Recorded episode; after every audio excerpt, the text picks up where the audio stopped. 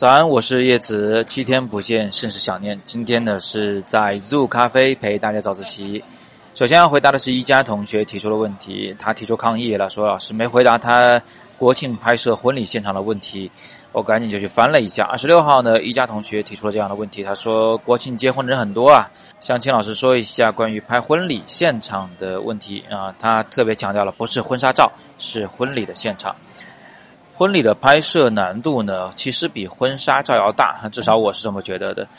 在拍婚纱照的时候呢，不管是新人呢，还是环境呢，还是服装啦、造型呢，都是由摄影师说了算的。但是在婚礼现场呢，你却不能主宰一切，是吧？这个光也不是你想要的光，人也不是你想要的那个姿势。呃，服装呢不见得很好看，而且乱糟糟的。啊，同时呢，宾客还来来往往啦，经常挡住你的镜头啦，等等等等。总之呢，不顺心的事有很多。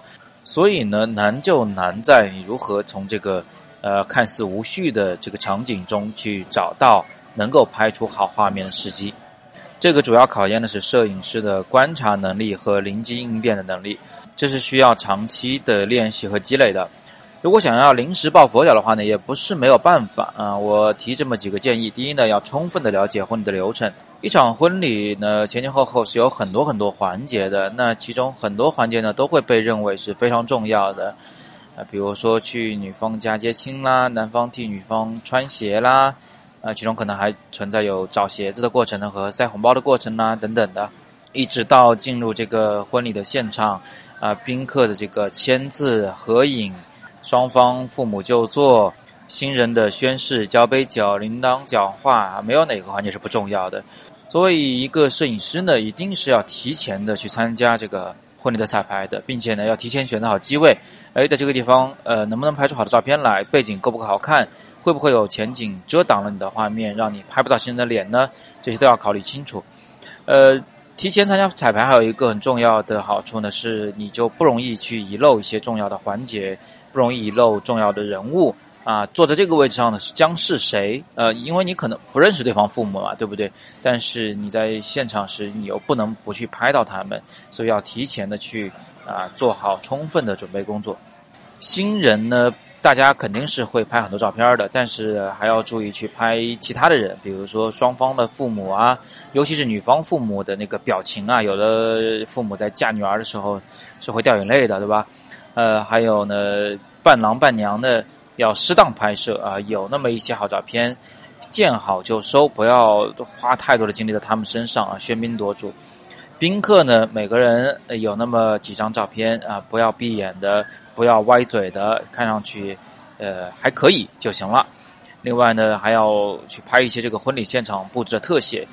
这些细节呢，很可能是呃新人花心思去布置的，比如说有什么他们特别设计的桌卡呀，呃，还有这个喜糖啦，啊，桌花啦，这些可以来一些这个呃小景深的特别浪漫的那种特写，呃，这个你可以在宾客和这个新人入场之前提前的去拍摄。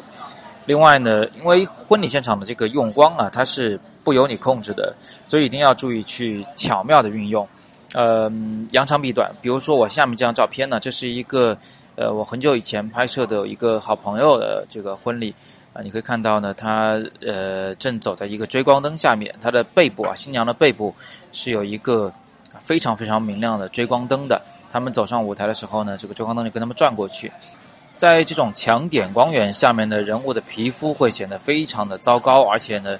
呃，曝光要么就是过度，要么就是不足，阴阳脸的现象非常严重，皮肤上的所有的细节、所有的缺点都会被你拍下来，这是一个非常糟糕的事情。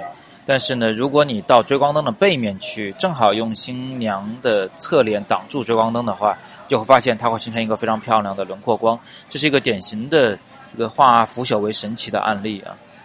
我原本想。放一组这个呃我在巴厘岛拍摄的婚礼的照片给大家看一看。后来心想也不能这样，因为那么高大上的婚礼啊，也不是人人都能办啊，也不是人人都能拍，所以还是放一个普通婚礼上的照片给大家。